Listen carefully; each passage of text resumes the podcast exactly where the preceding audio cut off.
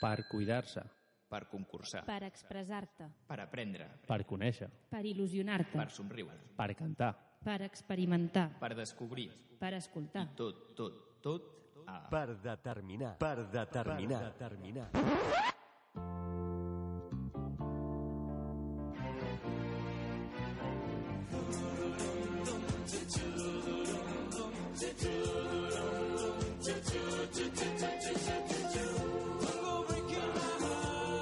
How could anybody?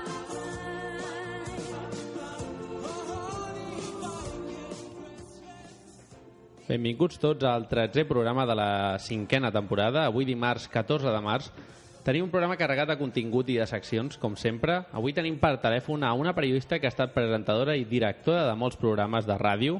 Ara ho és del programa Amics i Coneguts a Ràdio 4 i és col·laboradora també d'una secció que és una subsecció, com les nostres subseccions que de vegades fem, de eh, és Amigues i Conocides, és el nom de la subsecció, del programa de les mañanes de Televisió Espanyola.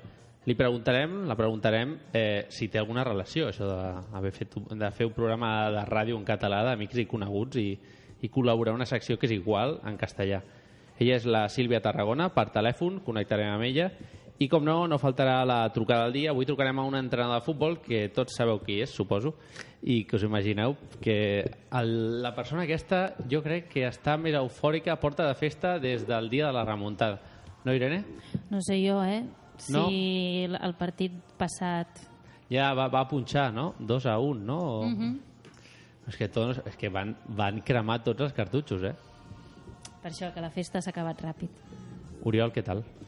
Doncs molt bé, aquí amb moltes ganes d'engegar les xarxes socials, explicar una miqueta de cultura, que ja veuràs que et porto idees per aquest cap de setmana. Sí. I ara que has dit que faríem aquesta trucada, m'ha sorprès i em fa il·lusió a veure que Sí, Eh, parlar poder amb el parlar Luis Enrique, sí, home, sí. així com, com més properament, no? Sí, más de cerca, ¿no? I, bueno, què tal, Guillem, com estàs? Què tal, Sergio? Molt bé. Tot bé? Sí, sí. Sí, preparat? Amb una nova secció. Avui què ens portes? Avui el tema és... Ah. Bueno, nova secció és la mateixa, però... No, espera, espera, sí, que sí. tu en dubtes. Tu és com No, el no. cole, levante la mano... Pregunta. Anava a fer nova secció i estava com molt alegre. de Sí, jo dir. també jo digo, què Però traerà? no, no és No, nova secció, mira, és no la va- de una sempre. nova edició de la mateixa Me ha secció. engañado, pero mucho, porque aquí no está escrito. Se t'ha fet un, una, un, un, una cintura oh. trueque, aquí, no? saps? Un... Sí. Bueno, eh, de què va avui? Avui el tema és arquitectura. Vale, molt bé, arquitectura, cultura i ciència i, com no, comencem per què? La Comencem ciència. Per la ciència. I sempre, quan ve la ciència, toca la teva, cinto... Ni, eh? Molt bé. No te ries, Oriol. Eh, és, és per posar-la a prova. Sí, no, no, però que ha És quedat el- molt natural tot. És, eh, clar. Cinto, nia, pum. No, no, ben, ben jugat, ben jugat, la cançó mola. Eh, eh, a més, anem a escoltar-la. Sabeu de qui és, no? Jo ho sé, però no ho puc dir perquè sóc com més... O sigui, si ho dic jo és com raro, no? Perquè sóc el que estic Guillem, participant. digue-ho Esteban Faro. L'Esteban Faro. És majo, eh? Sí, sí. Vinga, Irene, quan vulguis. Doncs avui a la secció de ciència parlarem de la refracció de la llum. I primer de tot us començo presentant l'experiment que ens ajudarà a entendre una miqueta millor aquest concepte físic. Què necessitem? Doncs el material és molt fàcil. Una moneda, aigua i un recipient opac i fondo. Si el feu a casa, un plat soper ja us pot anar bé. Com procedirem per fer l'experiment? Doncs introduïm la moneda dintre del recipient i llavors ara sí que us demanaré que us ajupiu de tal manera que la vostra vista vegi part de la vora del, del recipient, de la frontal, de la que teniu més a prop i de la que teniu més lluny. Sí, Guillem, estàs en posició? Sí, sí. Perfecte. Uh, D'aquesta manera, uh, si esteu ben posats, la moneda no la veieu. No la veiem. No? A veure, a veure, a veure, a veure, a veure. Vale, sí, no la veig. Així, no? O sigui, just a l'alçada del recipient. Ah, Exacte. A Per... puc, a puc donar un altre mòbil, Oriol?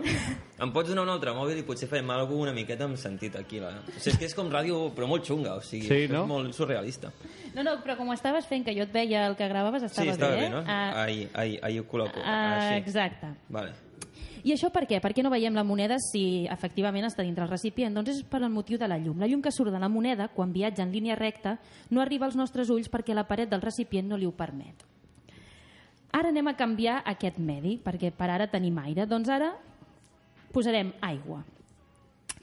I anem omplint el recipient a poc a poc. El que és molt important Vaig, a- vaig a posar a apropar el micro. Glu, glu. el que és molt important és que aneu omplint d'aigua i no deixeu de mirar perquè vull que veieu què és el que passa a mesura que vaig omplint d'aigua. Quan veieu alguna cosa diferent, m'aviseu, eh? Jo no veu anar, però... Suposo que és que es fa lupa, no?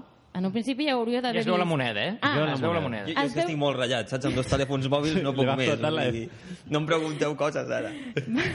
Què ha passat amb la moneda a mesura que jo anava omplint el recipient? Ha aparegut. De sobte Sí, apareix. ha aparegut.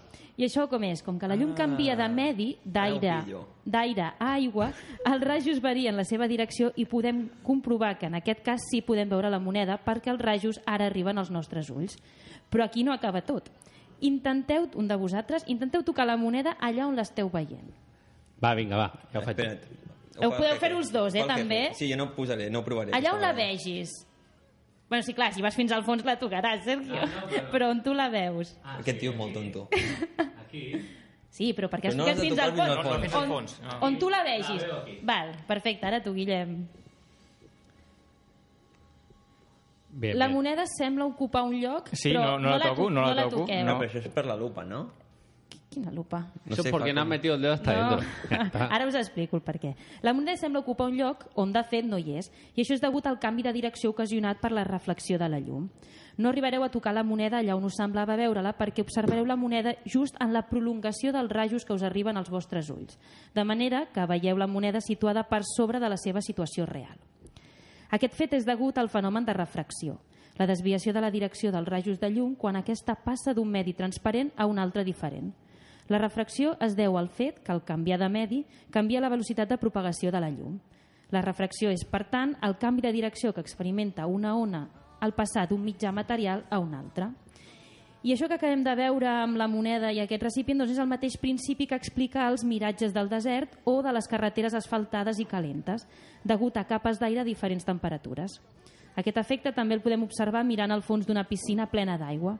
Sempre sembla menys fonda del que és realment. Ara a l'estiu, o si aneu al gimnàs a la piscina, fixeu-vos, intenteu veure si realment la fondària no, és diferent a la que realment és. Això sembla, això és veritat, eh? Les línies de la, del fons de la piscina confonen, eh? és verdad?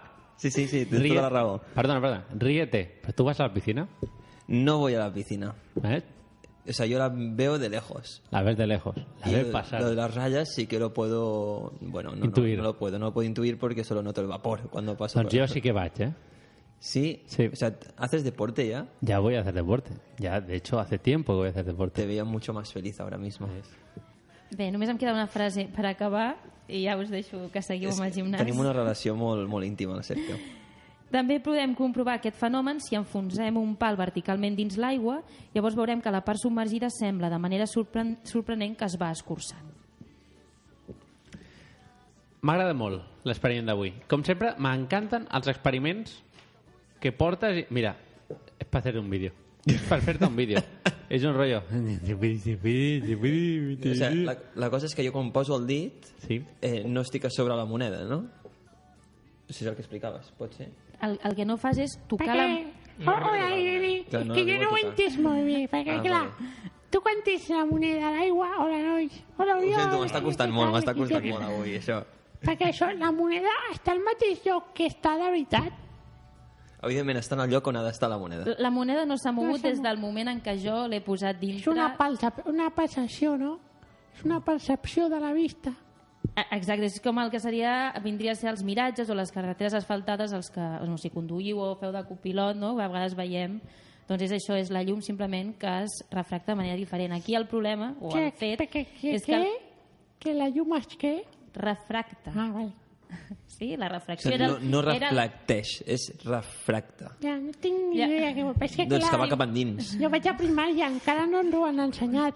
Simplement el que veiem és desplaçar de la seva posició una mica més amunt. Per això, si voleu tocar-la allà on realment hi és, no. Si enfonseu el dit, sí.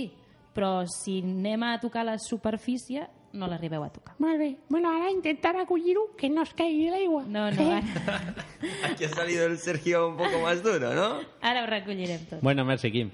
I, bueno, Irene, ens veiem al proper programa. Exacte. Eh? Amb alguna cosa de, de català a l'atac. Mm. Mhm. Ja està mig preparat. Molt bé, així m'agrada. De què serà? Pots avançar? Frases fetes... Sí, però de què anirà? Alguna així? Ah, espera, que ara no recordo la que vaig preparar. El tinc el document fet, eh? però està a mitges. Però És no igual. recordo la frase. Així Més m'he sorpre- sorpresa, m'he més sorpresa. La ha puesto aquí en un compromiso que no voy a eh? Sí, sí, perquè no... Es que cuando una mujer te mira así con estos ojos de desesperación, Tú- e- no, tú tienes que eres- seguir. Lo Tú tienes eres, tú que... eres el, el pie de página, ¿no? El, tú dices- el comentario ese era muy subtítulo, ¿eh? De, Sí, de bueno. película. Bueno, doncs ara sí, ara toca la secció del Guillem, però abans anem a una mica a publicitat. Una pu- publicitat nostra, del nostre programa, en la que escoltareu alguna veu que familiar.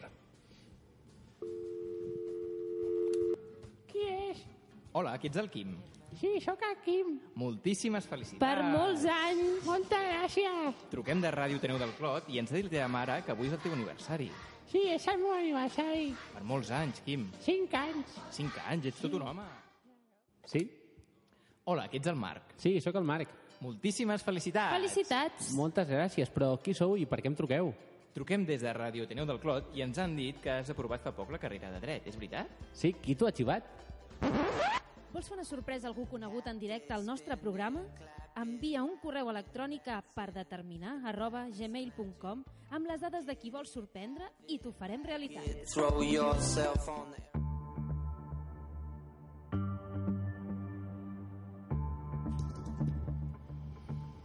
Bueno, aquí sona i ressona la, La sintonia sintonia de de, de la Play Records. Irene, t'has escoltat, eh?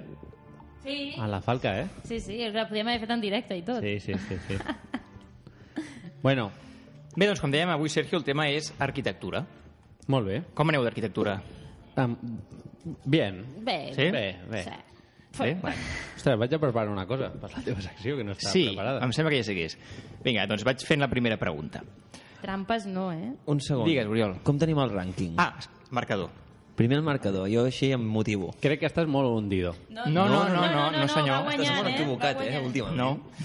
Bueno, com, començarem per avall, per fer-ho més emocionant. Eh, En quart lloc, eh, tenim la Irene amb 3 punts, Eh. tenint en compte que no ha vingut a tots els programes, sempre ho diem, això, eh? Sí, sí, gràcies, Guillem. Que quedi clar, que quedi clar. Tu què mires? trampós, que ets un trampós. Després tenim el Néstor, amb 4 punts, i, cuidado... Que, un moment. Digues. Al Néstor cal dir que un dia va fer hat-trick, si no me'n recordo. Bueno, és que ho va malament. vindre i ho va patar. Però és por eso, llegó y lo petó. No, però I ja va ser- està, va- va ser acumuló l'Oriol- puntos. L'Oriol va fer hat-trick, eh? Ah, sí? Ell no va ser- El Néstor no. Ah, vale. No, no, va ser l'Oriol, va ser l'Oriol. Tú fuiste el, el, el típico Messi, que a veces Sí, va de estos bien. que siempre fallan, pero de golpe, pum. Que dice, vale la pena pagar la millonada solo para el, Sí, para el partido de hoy. pero es que invertiste aquí con un buen material, ¿sabes? De base. Eh, I cuidado, on estava dient, perquè en primer lloc tenim un empat. Tenim, amb 5 punts tenim a l'Oriol i el Sergio. Per tant, Vinga! això s'ha de desempatar avui. A veure. Vamos, eh, Sergio, mírame los... eh, Contactéis, eh, esto, o sea... Vinga, va, comencem. Primera pregunta. Un moment, que no sé què posar al YouTube perquè em surti Bueno, no l'efecte, preocupis, ja però vaig bueno. fent temps, vaig fent temps. Vale, vale. Segons eh, diu la tradició judeocristiana, la Torre de Babel fou una immensa ciutat vertical construïda amb l'objectiu d'arribar a tocar el cel. Pregunta. Quina alçada té l'edifici més alt del planeta? Opció A, 697 metres. Opció B, 755 metres. Opció C, 828 metres. O opció D, 902 metres. A veure, què creieu? Un moment, un moment. Són muchos A- metros, abans, eh? Sí, sí, sí. Abans de- d'anar a les respostes, a les opcions, vull fer un comentari. L'Oriol estava molt tens. Estava molt aixecat, perquè la gent no ho veu des de casa. Estava, estava eh, espalda Tenso, recta. tenso, sí, sí, com un palo, sí. I has començat la pregunta, has començat, segons la tradició judeocristiana, i a mesura que anaves avançant, Què dius? s'ha anat relaxant, i vinga, me da igual. I s'ha- i s'han creuat, i s'ha s'ha posat la, les mans com per pregar, saps? Estava resant. Vinga, va, Oriol, tu què creus? A veure, 600, 700, 800 o O sigui, a 900 més metres? enceto, o sigui, jo em mullo aquí. Comences tu. Després comença ell per igualar. Perfecte, cap Vinga. problema, com vulguis. Jo crec que és la C. Tu dius 828 metres? Sí. Sí? És maco el número. Capicua. Molt bé. Irene. 600, 700, 800 o 900 metres d'alçada. És que ha de ser prou, prou alta, eh? És molt alta, eh? ja us ho dic ara, és molt alta. Hombre, es que está arriba esto. ¿eh? Dime cuánto, ¿no? es muy alta aquí, ¿sabes? El lince. No, no, però... Seré una mica prudent i no Sí. sí. faré molt, molt alta, però veure. 800... Com l'Oriol, sí. 828. Pues és el problema que posis a un líder sí. responent al primer. És que marques tendència, Exacte. Oriol. No, no, però si és molt, molt alta, la molt alta és massa alta. És que molt alt. És, que És com un molt alt, aparcussament, saps, això? eh? És com... La molt alta és molt alta, sí. és massa alta. Que la, que la primera no vol dir que sigui baixa. Eh? No, no, no, no, en absolut, en absolut. Sergio, quedes no, tu. No pases papeles, com si buscaras algo. No sé què està mirant el Sergio. Què, què, què fas? Què mires? No, estava mirant les segones perquè estratègies, des després ho explico. Haz estadística. Eso, eso, eso se Està vale. fent càlculs, eh? Està Que fort, calculant que fort, mentalment. em sembla. La resposta és la més larga, sempre, Què eh? penses? Què creus, tu, Sergio? 902 metres. La La tu D. dius la, la, la més alta, 902. Ostres. No has volgut dir la de l'Oriol ni la, i la de la Irene? No, no. T'has desmarcat. Mm. Que fort, que fort. Ostres. Quins nervis. Estic suant. Tambor, sisplau, Sergio, els tens a punt, ja? Sí. Vinga.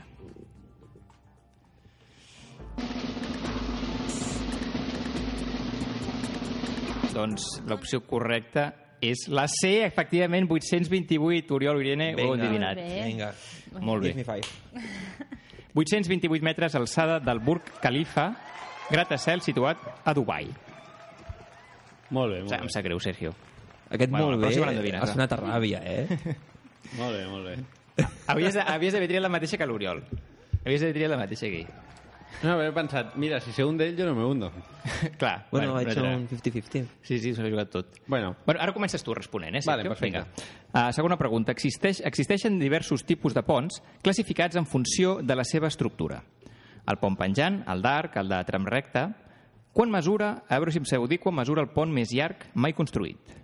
Opció A, 21 quilòmetres. Opció B, 73 quilòmetres. Opció C, 118 quilòmetres. Opció D, 164 quilòmetres. Sergio, mira, jo vaig a totes la D. tu la D. 164 quilòmetres. El més llarg, molt bé. tiene que salir una, no? Has, has, has dit a on Sí, era? uh, no, no, no, a on Pot, era no ho pots dic. repetir-les un altre cop, les quatre? I sabem on és? Podem Vol, saber- vols que et digui on, on és? Això, és- bueno, està a la Xina.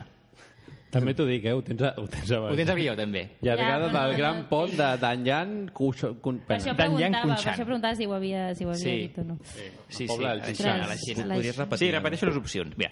Opció A, 21 quilòmetres, B, 73, C, 118 i D, 164. La Xina és molt gran, eh? I els xinesos La més són gran. molt... Com el Sergio, 164. Sí. La més gran. Vale. I Oriol, És que em direu copion, però jo anava a dir la mateixa. Però Sí? és que, clar, no la vull dir perquè... perquè si hi ha la falla tu l'endevines. Exacte, eh? Tens queda- més queda molt possibilitats. rajat. Vinga, Saps què arriesgate, arriesgate. Arriesga't a Arriesga't, que és decir la de- misma que és tu. arriscar. Ah, lo que quieras. Mira, la A era 73, no? La B... No, no, la, la era 21, la B era no, 73. 21 no, i 73 tampoc. La C, 118. Torno a dir la C. Sí, la C? Sí, la C. Segur? Sí, perquè així es posa emoció si la fallo. Vinga. Ah, Bueno, tu sabràs. Bueno, um, tambor, sisplau. Una mica d'emoció. Vinga, Irene. Te voy a pide tirar una tambor, pandereta, si Toca el vas a tambor. poder- Vinga. I la Doncs la resposta... resposta correcta és la D, 164. efectivament. Vinga, Sergio, xaval. molt bé. Irene, enhorabona. Un- Vaig, unos a, vaig a aplausos. plorar, vaig a plorar allà al Unos fons de la aplausos. cantonada. Oriol, què Ara passa? està fent més emocionant, He, això. he hagut de posar tot, tot, tot allà. Penseu que els xinos estan... Els xinesos Estan molt És locos, eh? És molt gran, locos, és, eh? sí, sí.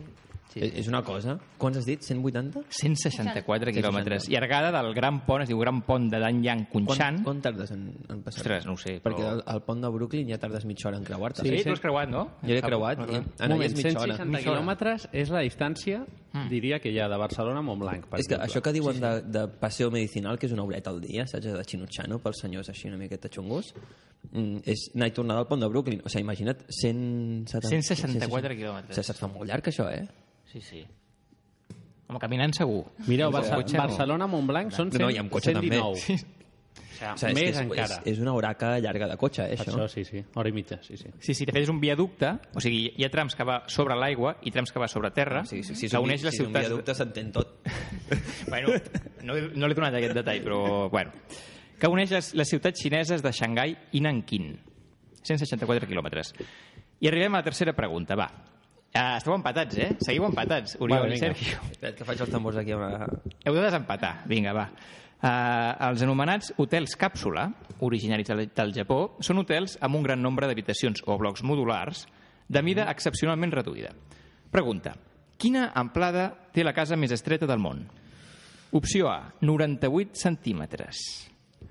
Opció B, 1 metre 22 centímetres. Opció C, 2 metres 79 centímetres. Opció D, 3 metres 46 centímetres. O sigui, és la casa, eh? no l'habitació. És, és, la, és la casa. És la casa. No, no, no, és la casa. O sigui, és la casa. O sigui, Sí, sí, has, és la casa. Has proposat una casa Ah, de 92 centímetres. Et proposo això. O pot ser que sigui més, gra- més ampla. És una casa molt estreta. Vale? No, no, sí, Està entre, sí. No, entre no, els dos és estreta, edificis. és estreta, és. Jo ho tinc clar, jo ho tinc clar.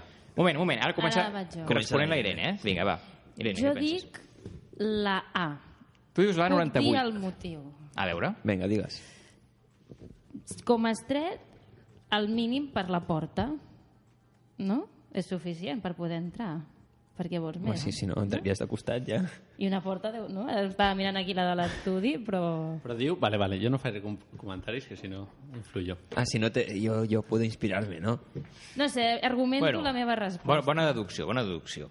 A veure, va, ara qui? Sergio o Oriol? Qui vol respondre ara? Mira, jo et diré que... Jo crec que és un metre 22 perquè eh, Sí, hi ha una és el llei pitjor. de construcció i d'arquitectura que parla del, de les distàncies mínimes de gir de les eh, Porta. cadires de rodes. Ah, de les cadires de rodes. I pot ser Però- que, però anem a veure- a més, al Japó, que hi ha molta gent gran... Eh, No, no, però no és el Però, Japó, eh? No és el però no, no, no t'està vale. dient que País. sigui la casa més estreta per a una persona adaptada. Ah, Això, ajudeu-lo, que em guanyi. bueno, jo crec que és un metre 22. Tu dius un metre 22? Un 22. Molt bé. Oriol, va. Vale, jo us diré l'altra teoria que jo me, em senyiré. Sí. Eh, pa- perdoneu, eh, Esteu- que talli. Són i 24 Hem de trucar, i hem dit a no? 15 que trucaria. Hòstia. Vinga, va, Oriol. Bueno, Vinga. Muy bien. Jo crec que Digues. és... Tu quina eh, dius? Ella ha dit la C? Ella ha dit la B, 1,22 metre. I la C quina era? La C és 2,79 metre i, i la D, 3,46. Jo crec que diré el mateix que ella. Tu dius la A, 98. La, saps per què? Per què? Perquè si en un avió hi cap... O sigui, tanta cosa junta quan vas al lavabo, que és que no et pots girar. I la porta és així plegable i allà no hi ha cadira de rodes que valgui. No. Jo opto perquè algú allà hi pot fotre un microones i quatre coses més i ja pots sobreviure, eh? I dorms així com de costat i tires. Bueno. Vinga, i la resposta correcta I la és... resposta poso correcta timbals. és... Tenim un guanyador, de moment, que és el Sergio. Era la B, 1,22 metre centímetres. Felicitats, Sergio. Molt bé. Vaja. Eres- Espera, És espera, migrant, eh? que em poso els aplaudiments. S'aplaudeix a si mateix. La meva teoria no, No, no, i ho ha funciona. de fer, i ho ha de fer. O sigui, Home, clar, clar, ho s'ho acabat mereix. Ho, molt ho, amb han lo de di- ho han cadira de divinat, ho rodes. han divinat. Sí, sí. I, Guillem, t'has informat el motiu d'això? O no? Ah, no, no. no. no. A tant no he arribat. a tant no he Tenia arribat. prou, Però, prou no, amb saber però quin és... era el més Ah, no petit. sabem si és per lo de la cadira de rodes. Ja buscaré, Això no ja ho sé. buscaré la legislació Sí. Sí, sí, exactament però què una diu, cosa és que sigui però- de, de la legislació i l'altra que sigui de... Mm. Ja, ja, Sí, el motiu no el sé. No el sé, no el sé. Bueno, doncs, nois... Pots fer la trucada d'una vegada, ja. Sí, sí, ara truca. Està muy hundido, eh? Vol passar pàgina l'Oriol, eh? Evidentment, Estamos muy evidentment. hundidos, És un drama. eh? Doncs bueno, nois, ara anem a posar la sintonia i anem a, tru truca- a trucar a la Sílvia Tarragona. Ara, aquí, en directe. Arribats a les 9 i 26 del vespre, toca començar l'entrevista d'avui dimarts. Avui tenim amb nosaltres, per telèfon, a una periodista que ha estat presentadora i directora de programes de ràdio com Sota la Palmera, passant per La nit dels ignorants, a Catalunya Ràdio, després va entrar a Ràdio Nacional d'Espanya on va presentar i dirigir Efectos en la noche, un programa mític amb Bernat Adeu, Núria Ribó, Jordi Tunyón i molta més gent que ha anat passant.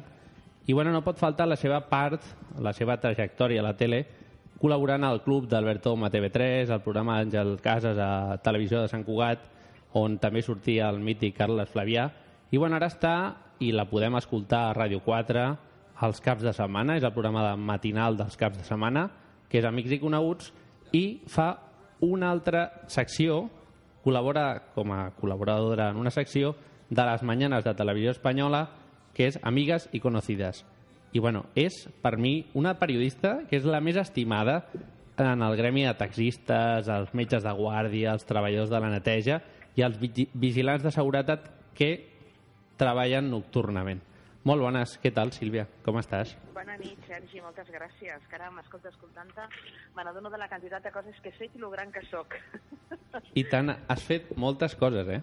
sí, he fet moltes coses, sí, he fet moltes coses i espero fer-ne moltes altres també. I tant. Però sí, és veritat que he tingut una carrera bastant, bastant eh, completa. És a dir, no, no em puc queixar, em puc queixar en absolut. Una pregunta. Ens agrada sempre conèixer els orígens de qui entrevistem, no? A la persona, a tu, Sílvia. I per tu què és la ràdio? Home, la ràdio és, un- és un mitjà de comunicació per mi molt estimat, des de petita, perquè la meva mare era una gran oient de ràdio, la meva àvia també ho era, i sobretot és, eh, és un somni, no? És a dir, és tenir la sort immensa de dedicar-te a una cosa que t'agradi i que formi part de la teva vida professional i de la teva vida personal, no? O sigui que per mi la ràdio ho és tot. I, clar, has fet aquesta trajectòria de la ràdio, que ja portes molts anys amb ella, però com va ser aquell moment on, on se't va encendre, si em permets, el llumí aquest de la il·lusió aquesta de fer ràdio, no? Com ho recordes? Doncs ho recordo amb molta, amb molta tendresa, amb molta calidesa, amb molt amor, no? Perquè, perquè penso que va ser un moment molt important a la meva vida personal, a la meva vida professional, i era molt jove, estava, tenia, jo què sé, tenia eh, 16 o 17 anys, era regentera musical d'Horta, l'emissora de, del meu barri, i la veritat és que va ser un moment per mi molt, molt dolç, i allà va ser quan els meus pares es van donar en compte perfectament de que això de que la ràdio volia, que la nena volia dedicar-se a la ràdio no era una bogeria, sinó que era una realitat i que més o menys em podia guanyar la vida, no? que no ho feia del tot malament. Que la Sílvia va en sèrio, no?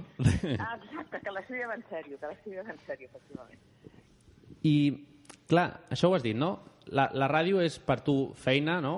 Cada dia estàs en allà, treballant, en aquest cas els caps de setmana, entre setmana preparant guió pel programa del cap de setmana, i, i bueno, has estat treballant moltes nits amb Efectos en la Noche, però, Sí. clar, eh, a part de tot això, és alguna cosa més? Bueno, jo penso que és la manera com tinc de viure, no? És a dir, no és la manera només com em guanyo la vida, que això seria molt vulgar dir-ho, sinó que sobretot és la manera com passa, pa, passa la meva vida, no? És a dir, per mi la meva vida és informació, per mi la meva vida és escoltar la ràdio, és fer la ràdio...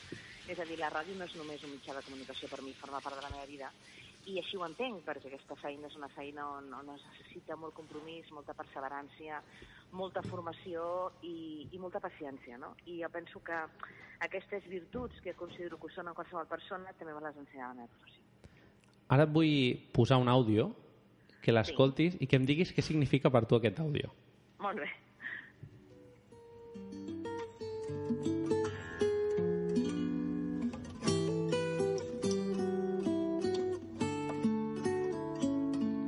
Afectos en la noche.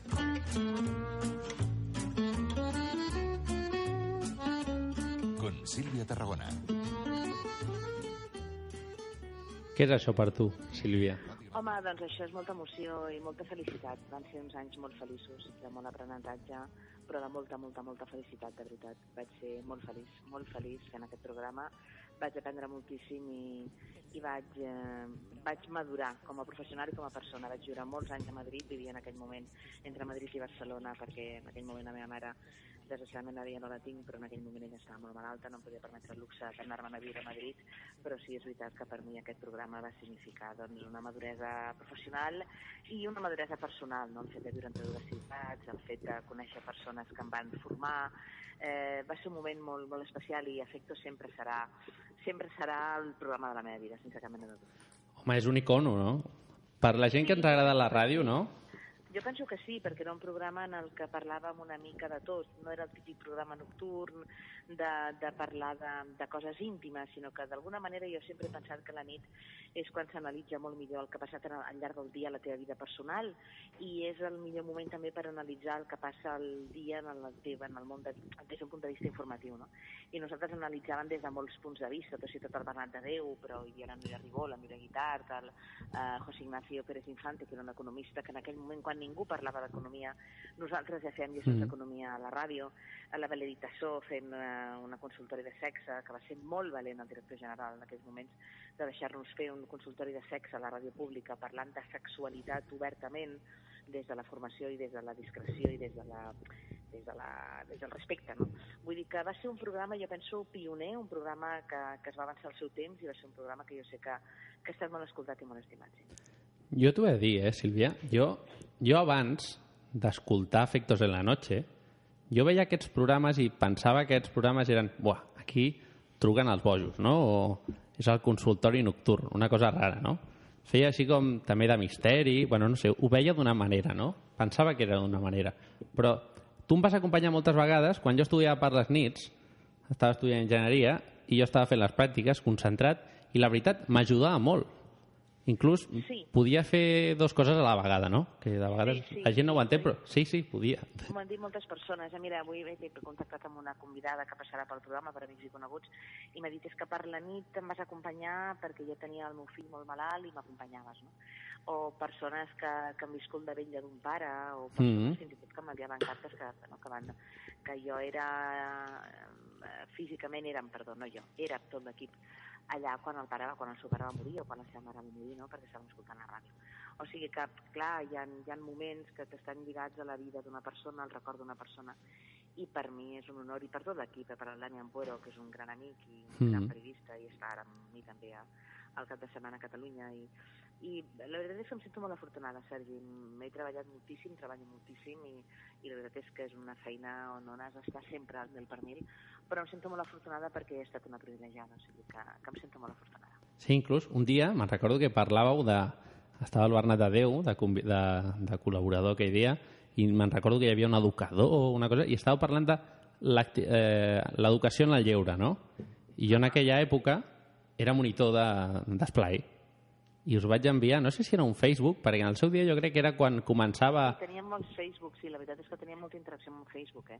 amb els oients del programa, molta interacció, i, i vosaltres fèieu el programa. Nosaltres, evidentment, necessitàvem, ja penso que un programa de ràdio ha de tenir una interacció dels oients i, sobretot, sobretot, ha de tenir un servei als oients, a més si la ràdio és pública, com és el cas de València Nacional d'Espanya. Així doncs que, com a per mi, eh, per nosaltres, el punt de vista dels oïdors, que trucaven des de qualsevol punt d'Espanya Sí, i sí, del sí. món, perquè eh, Ràdio Nacional s'escolta, òbviament, a través de tot el món i moltes persones escoltaven a través de Ràdio Exterior. Era un programa que, com a jo, quan la primera nit que vaig començar a fer efectes en la noche, eh, jo vaig pensar que m'escoltava la meva mare i el meu marit. perquè si hagués pensat que m'escoltava més gent, probablement no hagués pogut dir ni bona nit, no? Però sí, és veritat que vaig pensar en la meva mare, i la meva, jo vaig tenir, tinc la sort de tenir uns pares extraordinaris i un marit també extraordinari, i la veritat és que, mm, que ells m'han donat sempre molta força i molta confiança en mi mateixa. Però aquella nit vaig pensar que m'escoltava la mamà i el José Luis, el meu marit, però no vaig pensar que m'escoltava tants milers i milers i, i milions de persones, no? No podies pensar-ho perquè, perquè, vamos, perquè hagués estat impossible dir ni bona nit, no? Vull dir que, que necessitava en aquell moment un punt d'inconsciència que, que la meva edat em va donar Mhm. i sobretot un punt de, de, de, de molt agraïment, molt agraïment per la gran oportunitat que m'ha donat. Sí, per això de la ràdio, nosaltres quan fem aquí, que no té res a veure amb el que feu vosaltres, eh, No, sí, és el mateix, eh, Sergi, és important, és el mateix. Doncs, eh, quan, quan estàs fent ràdio, el primer que penses és, "Ah, aquí ens escolten quatre tirats, no? No, no, és I al igual, final, clar, encara és- que t'escolti una persona, és igual. Tu Sí, estàs sí, sí, dirigint sí. a algú que t'està escoltant i aquest algú es mereix tot el respecte i has d'estar format, informat i, i tot el que vulguis i més. O sigui que, que no, no, que és una feina, és una feina preciosa, però és una feina dura i una feina de compromís. I tant. Bueno, ara et posaré un àudio, un altre àudio, no? Molt bé. que això és referent a que el passat 13 de juliol del 2012 es va donar a conèixer una notícia a través de molts mitjans no? que, corre- que anava relacionada amb l'entrada del nou govern i les retallades que van haver-hi a Ràdio Televisió Espanyola i això implicava la destitució de, la destitució de i la- la- la- l'acomiadament no? de les principals veus de l'emissora, com va ser el Juan Ramon Lucas, el Toni Garrido, el Tom Callen i tot això. I tu vas estar per aquí també, penso Sí, sí, clar. que va haver, va haver aquest canvi. I mira, això és una cosa que he buscat i he trobat. Alex Torio ha dicho que esta es la última canción de la temporada y es cierto. Alex Torio nos ha acompañado a lo largo de los últimos viernes, las últimas madrugadas de este día tan especial que ya tiene gusto a fin de semana eh, durante estos últimos meses y con él nos lo hemos pasado muy bien, hemos cantado, hemos eh, reído, nos hemos emocionado y hemos descubierto bueno, maneras diferentes de entender eh, la música. Esto es lo que nos ha pasado también este año aquí en Afectos, en la noche, gracias a la colaboración de todos ustedes a través del teléfono, a través de Twitter, a través través de Facebook, a través del correo electrónico, hemos descubierto que otra realidad es posible, la que ustedes, los ciudadanos que escuchan la radio pública, hacen cada día a lo largo de las 24 horas. Nos vamos de vacaciones, les dejo en la mejor de las... Bueno, aquí deies que t'anaves de vacances, però sembla que va ser alguna cosa més. No ho sabia, no ho sabia, no ho sabia. Jo quan estava acomiadant-me aquell dijous, jo no sabia que no tornaria. No ho sabia, Sergi. Ho vaig saber eh, 24 hores més tard, no ni 24, 12 hores més tard. 12 hores més tard. Jo aquell dijous no sabia que no, Ja, ja. no seria no seria allà. Però mm, això és alguna cosa normal i natural, és a dir, cada director general i cada mm, eh, cap de programes té tot el dret del món a decidir qui, qui està en antena i qui no ho està, i en aquell moment eh, les persones que van fer-se càrrec de la direcció de Ràdio Nacional d'Espanya i de Ràdio Televisió Espanyola van decidir, eh, i parlo per mi perquè pels altres no puc parlar, Mm-hmm. Mhm. òbviament, que si de Tarragona en aquell moment no encaixava i jo ho vaig acceptar estoica, eh, estoica, estoicament i amb tristor, òbviament, perquè si digués que em va alegrar la notícia no em va alegrar, però també forma part de, del risc d'aquesta Mm. mm. feina, és a dir, eh, hi ets però pots deixar de ser immediatament. Així doncs que no visc aquell moment amb rancúnia, ni amb dolor, ni el visc amb, amb amargor. El visc com alguna cosa natural que pot tornar a passar en qualsevol moment a mi o a qualsevol altre. Eh, quan tu treballes a Ràdio Nacional d'Espanya o a Catalunya Ràdio, per exemple, que són Hmm. públiques, Mhm. el seient no és teu. El seient és del, Ja. del ciutadà de Burgos, de Palafolls o de Berga que t'està escoltant. Mm. Així doncs que, home, en aquell moment jo t'asseguro que no sabíem que no hi seríem perquè, perquè tot just estava decidint en aquell moment i van tenir la delicadesa de, de dir-m'ho quan ja havia acabat el programa, que em sembla que era de la manera com s'havia de dir. És a dir, no, no, tu no pots fer un programa de ràdio amb la pressió de saber que és l'últim programa perquè aleshores no fas bé la feina. I el Ja. que és més important és que els oients disfrutin de l'objectivitat periodística, no pas de la subjectivitat. O sigui que jo penso que van fer el que havien de fer. I com a Sílvia, des de la Sílvia Tarragona més persona, diguem, perdona que et digui això, però és per desvincular-ho de periodista, eh? Sí, sí, però, eh, quan passen coses com aquestes, on una sèrie de veus com el Toni Garrido, el Tom Callen, que estaven presentant els assumptes propis per la tarda, al matí estava el Juan Carlos, el Juan Carlos Ortega, no, el Juan Ramon Lucas, perdona. I i hi ha una sèrie de canvis i tu estàs presentant Efectos en la noche on estàveu donant molta audiència perquè els matins i les tardes mm, donaven molta audiència no? i, i el, el teu programa també i quan veus, quan veus això i, i que veus de cop, com tu has dit que d'un dia a un altre, en 12 hores no? acomiaden a tots penses, eh, tenim uns medis polititzats Mm, No, no va, la meva, no va ser una... Jo parlo per mi, jo puc parlar per mi, no puc parlar per ningú altre. Sí, sí. No va ser una decisió política. Jo mai he pensat que el meu cessament fos una decisió política. Va ser una decisió empresarial. Com podria ser a Ràdio Nacional, podria ser al Corte Inglés, i perdona que posi el nom d'una- Sí, sí. d'uns grans magatzems, o podria ser, mm, jo què sé, la República Independiente de mi casa.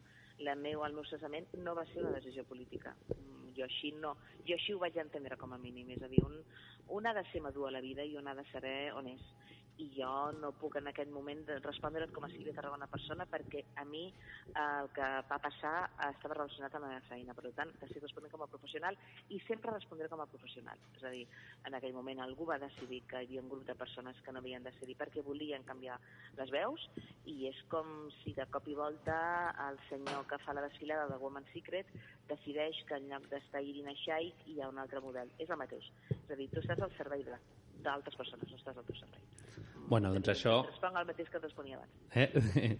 Això a mi, com a oient, sí que em va semblar. Eh? Que tenim uns medis de comunicació que, bueno, que, que estan totalment polititzats i que de vegades aquestes coses passen incitades. Polititzada. Ja, però, però està tot polititzat, és que la política Sí, sí. sí. forma part del dia a dia. Vull dir, jo no, jo, su- suposant que hagués estat un cessament polític, que et repeteixo, no ho va ser, Mm. no ho va ser, jo mai hagués dit que, que, que jo mai hagués utilitzat aquest cessament per fer, per fer alguna cosa a favor meu o en contra. És a dir, a la vida hi ha etapes que cremes, jo vaig cremar aquella etapa i a partir d'aquella etapa en van venir d'altres fantàstiques i meravelloses, malgrat no ho sembli. Quan jo vaig anar-me cap a Barcelona vaig Mm. escriure una novel·la que es publicarà el mes de gener. Vull dir que no, que de tot... De, Ah, de, mira. o sigui, eh, el que, jo vaig estudiar als Estats Units, els americans em van ensenyar que darrere de cada problema hi ha una oportunitat. I jo ho vaig entendre així, m'ho vaig Mm. entendre així. Darrere de cada problema hi ha una oportunitat. Què passa amb les teves pulseres? Ah, no, doncs de no les porto, perquè, perquè és que passa que quan va morir la meva mare vaig decidir no posar-me-les més. Però bé, potser més endavant me les tornaré a posar. Ara, De moment, quan la mare va morir, que va morir, a més a més, la meva mare vam tenir la desgràcia de que jo em vaig anar de Ràdio Nacional al juliol, el Mm. 14 de juliol, i la meva mare va morir al cap de 4 mesos i va ser per mi una toca molt dura. Però des de- des d'aquell moment no me les he tornades a posar. Potser ara m'hi tornaré, me les tornaré a posar, però de moment. Ara això és cotilleo, eh?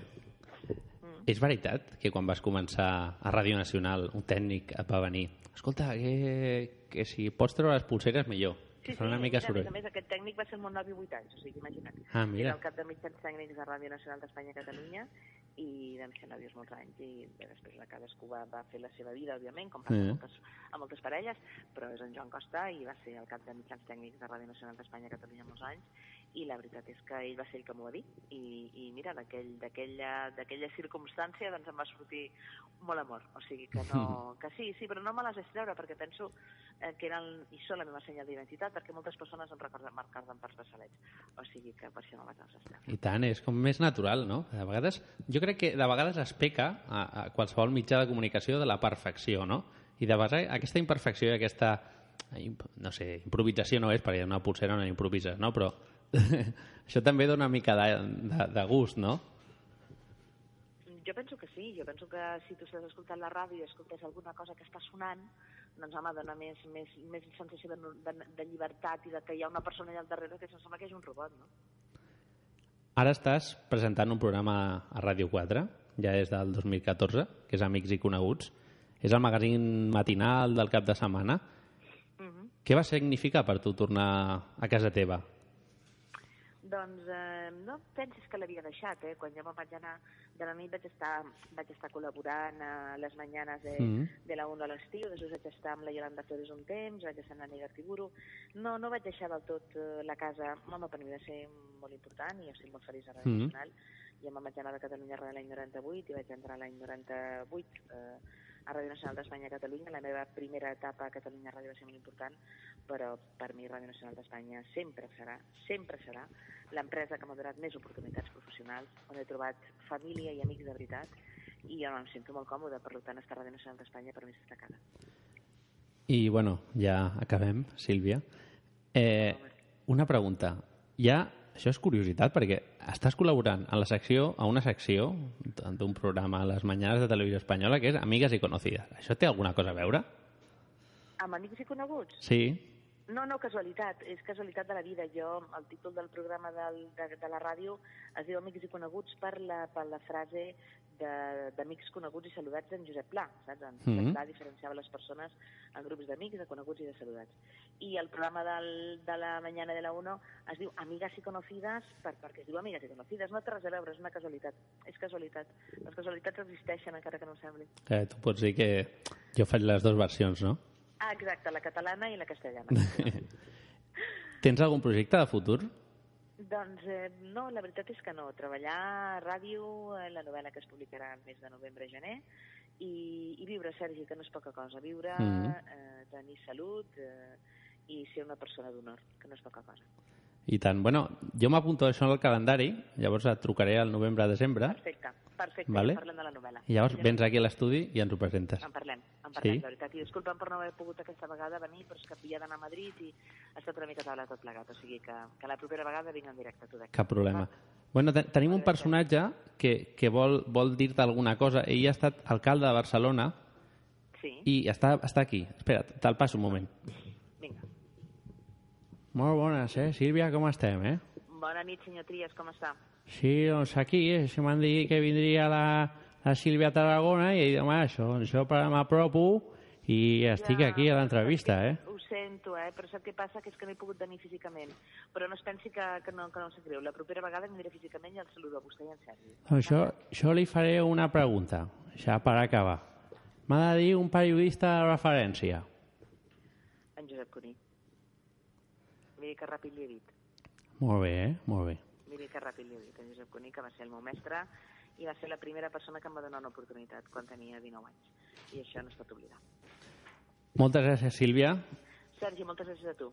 I, bueno, doncs aquí l'equip que teni- tinc aquí, tinc un equip darrere, hi ha un equip darrere. estem aquí, I està sí. aquí l'Oriol. Bona nit, Sílvia.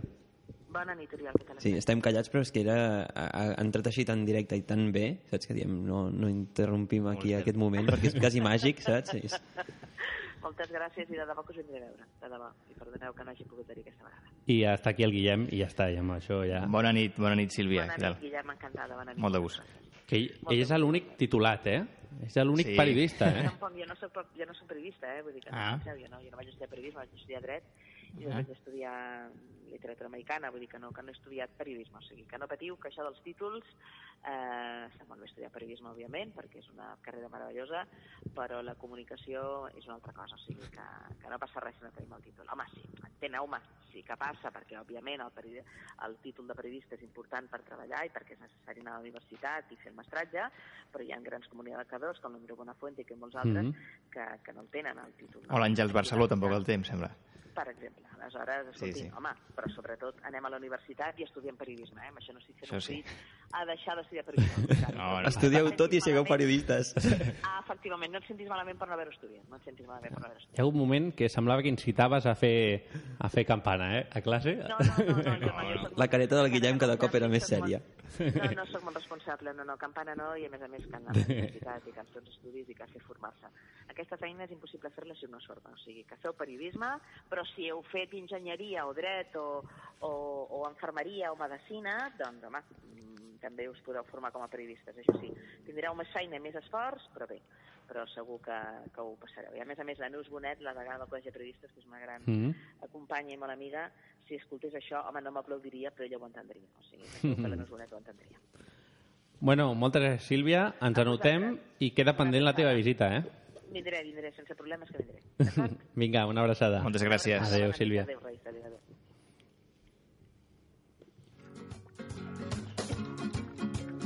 Hey man, do you have any idea how super cool you are?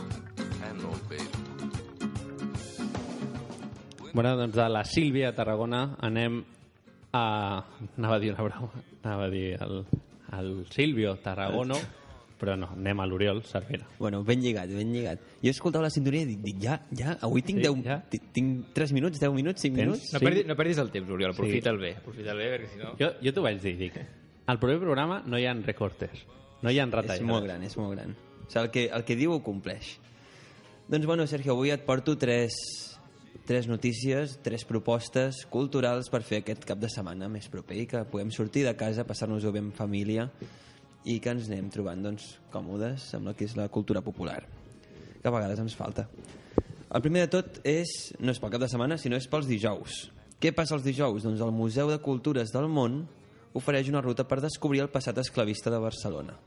Dit així, és raro, però ara ens expliquem que és, amb motiu dels actes relacionats amb el Dia Internacional contra el Racisme i la Xenomofòbia, s'ha organitzat aquesta ruta, en què els participants visitaran monuments i espais del nucli antic de la ciutat que formen part del passat esclavista de Barcelona. Aquest passat, invisibilitzat de manera interessada, s'ha vist reproduït al llarg del temps amb nous discursos i actituds racistes. Amb una mirada antropològica, la ruta desenterrarà aquesta història amagada i ajudarà a reflexionar sobre conceptes com la raça o l'etnocentrisme i entre molts d'altres que estan relacionats sempre amb aquest tipus de discriminacions. Aquest itinerari comença al Museu de les Cultures del Món i passa per alguns indrets de la ciutat que serviran per recordar tot aquest grau d'im- d'implicació de Barcelona en tota la política colonial espanyola us in- convidem a informar-vos una miqueta més. Si voleu, us passem el link, de, el link després en el Twitter. Però si no, és això, en el Museu de les Cultures. Després, eh, et porto una cosa que és esport, que has dit abans que feies esport. Sí, sí, sí, sí. Doncs això, la, un cop hem fet la marató, que jo crec que tu ets dels que anaves en metro, no?, que van sortir pel periòdico. Mira, jo aquell dia, el dia de la marató estava aquí a l'Ateneu, estava a les 9 del matí. I ara diries que estaves treballant. Estava, estava aquí preparant els diumenges en família. Ole. Doncs... I vaig veure passar tots els, els macarres que van...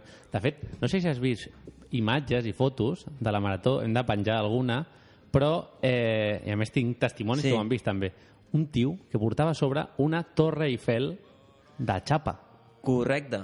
Sí, i que a més ho, van, ho han, el Sona Nou que van vindre Mhm. aquí, ho van patrocinar perquè ara se'n van a fer una gira a París i llavors ho van Ah, mira. patrocinar. O sigui, potser Ah. estava tot lligat. Ah, ah, mira. Està tot atado i bien atado. Ah. Doncs mira, com que no vas poder anar a la marató, et Sí. proposo anar aquest diumenge a les 10 del matí a la Transplant Run. Ah, ho he vist anunciat. Que és una Cinc cursa... quilòmetres. Exacte, una cursa solidària de 5 quilòmetres en suport al col·lectiu de pacients transplantats. És la quarta edició de la Transplant Run. Tindrà lloc el dia 19 de març, o sigui, és aquest diumenge. 19 de març sona molt lluny, eh? però Clar, és és aquest que- diumenge. Perdoneu, a les 10 del matí, Al el Parc del millor que Fòrum. dia tinc el cap una mica espès, eh? Què insinues? Perquè el dissabte... És que el divendres me hago mayor. I llavors dissabte... Vas mayor todavía, vas, no? Más mayor estaré. Vale. Llavors, ho he entès, no? Suposo que la Doncs bueno, gent ho ha el- entès. sí, la gent sortiré crec- de festa a dar-lo todo i llavors... Bueno, en família. Exacte. No, però és, és interessant, doncs, els que vulgueu fer una miqueta d'esport i eh, inspirar l'aire de la ciutat, doncs, participar en aquesta, en aquesta cursa. I després, el 19 de març, eh, també us proposem una altra cosa, que és que si heu anat a córrer, eh, està bé després de córrer, doncs, jalar una miqueta. Llavors, el 19 de març hi haurà la festa grossa al Parc del Clot durant tot el dia. Què és aquesta festa grossa? Doncs és una calçotada popular. Aquesta calçotada doncs, té un preu mòdic de 7 euros i és des de les 11 del matí fins a les 7 de la tarda doncs, menjant calçots així, a pierna suelta, en el parc del Clot aquí al barri. Eh, patrocinada per l'Eix Clot, que és l'eix comercial de botigues del Clot Camp de l'Arpa i que col·labora aquí amb nosaltres aquí a la ràdio. Són aquestes cosetes doncs, que, que està bé aprofitar, no? que a vegades diem, bueno, sí, la festa popular eh, és per a 4, no, és per, per tot el, el barri, per tot el poble, per la gent. I tant, t'ha quedat molt polític això, eh? Mensaje muy político. És que d'estar tan a prop amb el Tries hi ha algú que s'enganxa.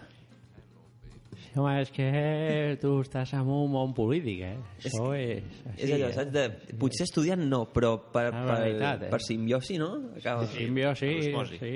Osmosi, no Sí, sé. osmosi, vinga, va. Ara s'ha notat el meu nivell de ciència que està, però per les Simbiosi, nubes. bueno, sí, també. També, no? Sí, sí, també vale. cola, també vale. cola. Bueno, ja estàs avui? Ja estic. Bueno, avui t'ha Lo, lo t'ha bon, regalat. no t'ho ha semblat, però he pogut llegir tranquil·lament, sense cap problema. Sense problemes. Eh, no m'he hagut Perquè de saltar no- verbs. Normalment el Sergio de vegades et retalla coses. He pogut fer comes, verbs, tot. O sigui, tot ben posat. Avui eh, has acabat abans i tot, no? Podries haver estat més estona. Sí, eh, m'hagués pogut posar una notícia Sí, més. fins i sí, sí, tot, podria però haver no. aprofitat. Bueno, doncs avui ja està. Ja està, el proper dia hi ha 3 minuts i tires, no? Ja fins al final de temporada. I ara, bueno, eh, esto vale para todo ya, es un... Val tot, eh? Val tot. Acumulas puntos, acumulas minutos i ja està. Clar, ara com que és primer, doncs ja va sobrant. no? Ah, Primer, ara ja va... Ja... Bueno, doncs, amb, quatre, amb quants punts, perdona? Amb sis punts, Sergio. I tu, Oriol? I jo quants tinc? Tu has endivinat... 5, no? Tinc?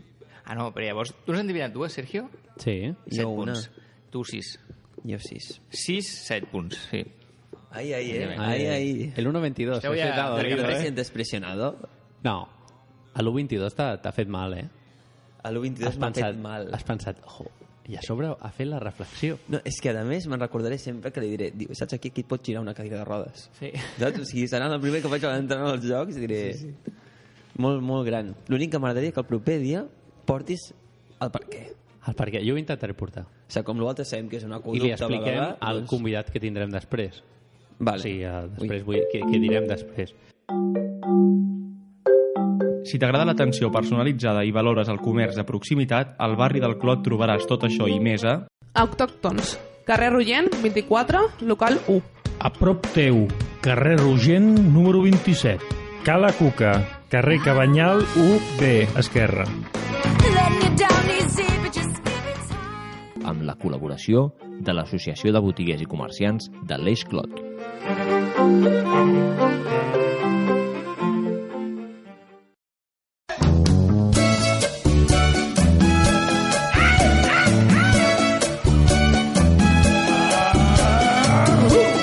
Estàvem planificant les nostres vacances a Barcelona, però tot era molt car.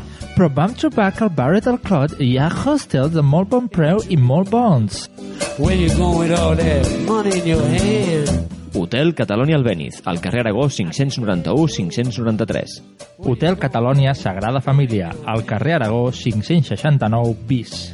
Hotel Catalonia Atenas, a l'Avinguda Meridiana 151, You know I'm going downtown. I'm gonna buy me a blue. amb la col·laboració de l'Associació de Botiguers i Comerciants de l'Eix Clot. I'm going downtown. I'm gonna buy me a blue steel 44. I bueno, ara aquí truquem. Pilla el mòbil i, com sempre, truca del dia. Aquí avui... A l'entrenador del Futbol Club Barcelona. Mare meva. A veure què ens explica, no? M'he posat nerviós, m'he posat nerviós.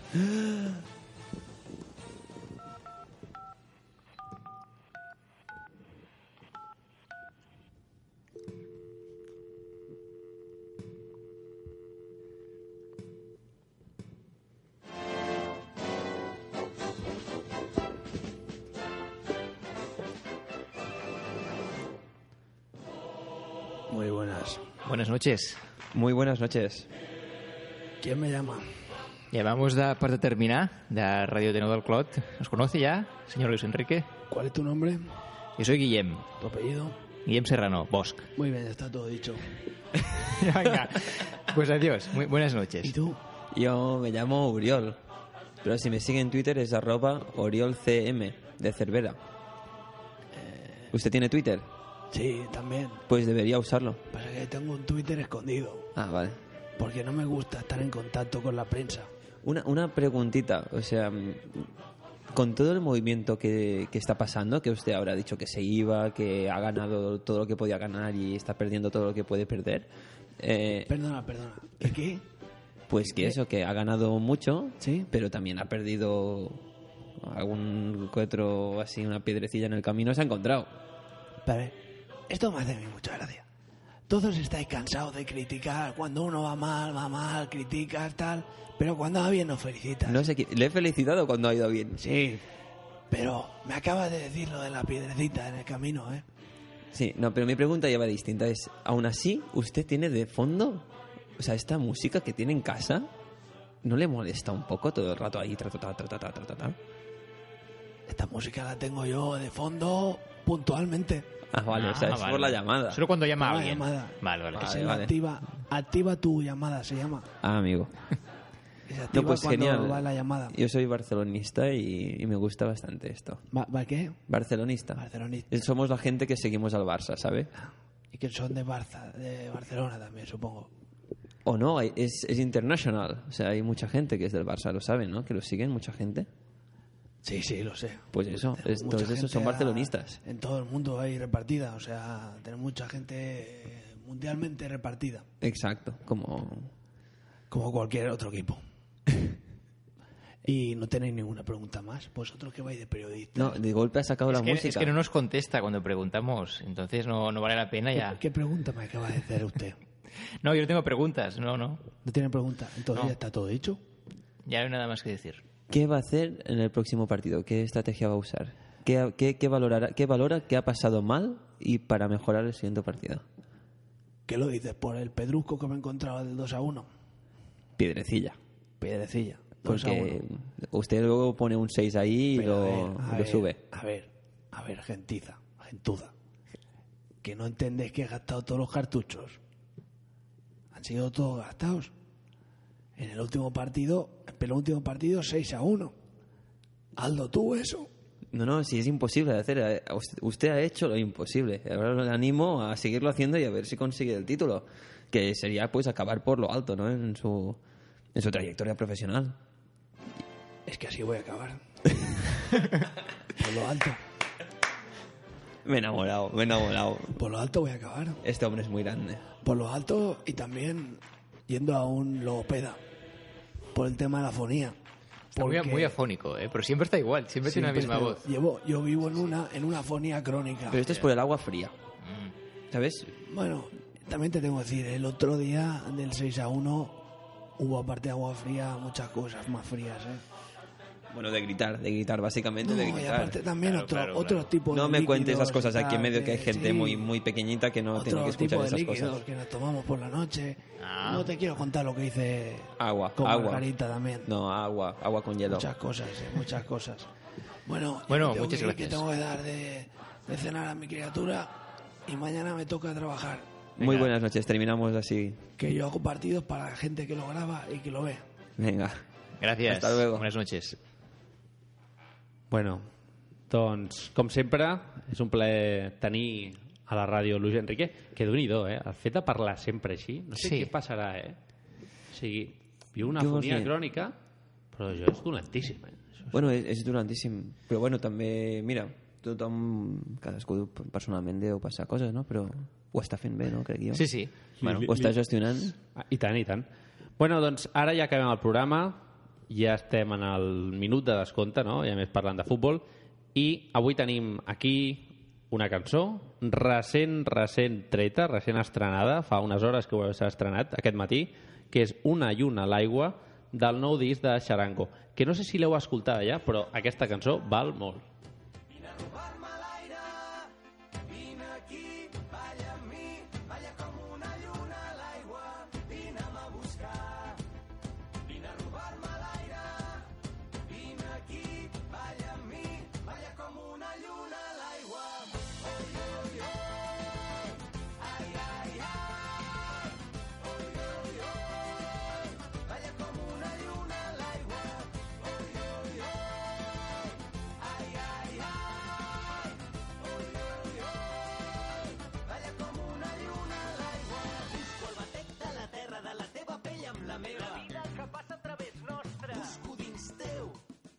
vaixells enfonsats dels dies. Busco la clau del teu ren amb les cançons. Vull descobrir-te amb tot el cos. Arribar-te a la boca, robar-te l'aire i tremolar tots dos com una lluna a l'aigua. No vull veure't. Vull mirar-te. No vull imaginar-te. Vull sentir-te. Vull compartir tot això que sents. No vull tenir-te a tu. Vine'm a buscar.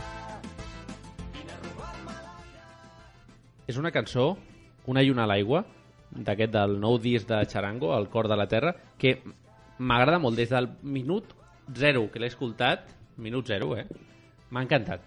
A vosaltres no? No, no, no us transmet molt, molt, bon rotllo i Bueno, tal. jo crec que, que estan fent un treball molt bo, aquesta gent. I aquesta gent està, està, està apretant.